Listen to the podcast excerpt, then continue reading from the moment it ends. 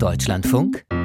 Verbrauchertipp Ablenkung durch was auch immer, ein schwacher Moment oder eine überzeugend präsentierte Webseite, selbst Computerfachleute sind schon auf Phishing-Attacken hereingefallen.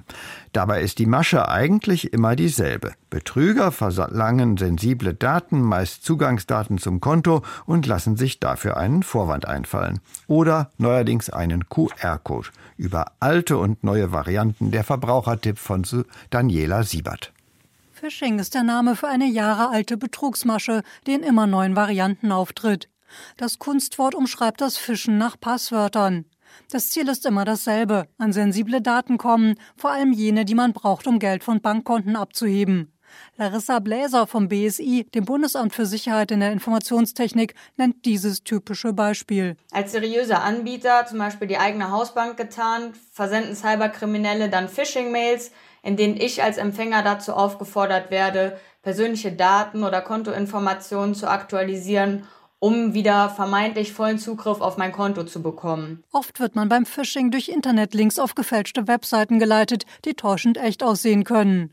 Mit solchen Betrugsversuchen muss man auf etlichen Kommunikationskanälen rechnen, warnt Hubert Schuster, Leiter des Betrugsdezernats beim LKA Berlin.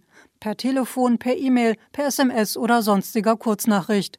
Wonach der vermeintliche Bankmitarbeiter dort jeweils fischt, skizziert er so. Dann fordert er sie meistens auf, eine Zugangsnummer, ein Passwort oder eben dementsprechend Code zu geben, wo sie sich normal im Online-Banking einwählen. Auch aktuelle Trends berücksichtigen Phishing-Täter, beobachtet man im BSI. Sie tarnten sich in letzter Zeit auch gerne mal als Öl- oder Brennholzverkäufer oder als Spendensammler für die Ukraine.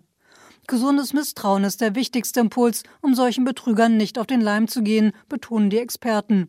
Polizist Hubert Schuster. Erkennen ist es teilweise, wenn es gut gemacht ist, schwierig. Aber natürlich, wenn ein Link hinterlegt ist, wo Sie etwas eingeben müssen, wird es nie die äh, Adresse der Originalseite sein. Also wenn Sie zum Beispiel bei der Sparkasse Ihr Konto haben und dann kommt ein kryptischer Link, der mit ganz anderen Namensbestandteilen ist, dann sollte man vorsichtig sein.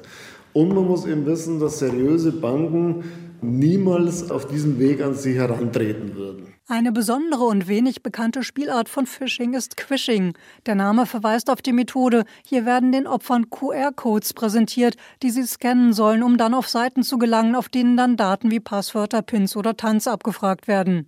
Larissa Bläser vom BSI. Dann ist auch oft die Behauptung, dass sich hinter dem QR-Code ein Dokument oder eine Rechnung befindet, die man mit Hilfe des QR-Codes ganz leicht runterladen kann. Das Einzige, was man sich dann aber runterlädt, ist meist ein mit Schadsoftware verseuchtes Dokument. Besonders Tablets und Smartphones seien Ziel von Quishing, so Larissa Bläser. Spamfilter würden solche QR-Codes bisher kaum aussortieren.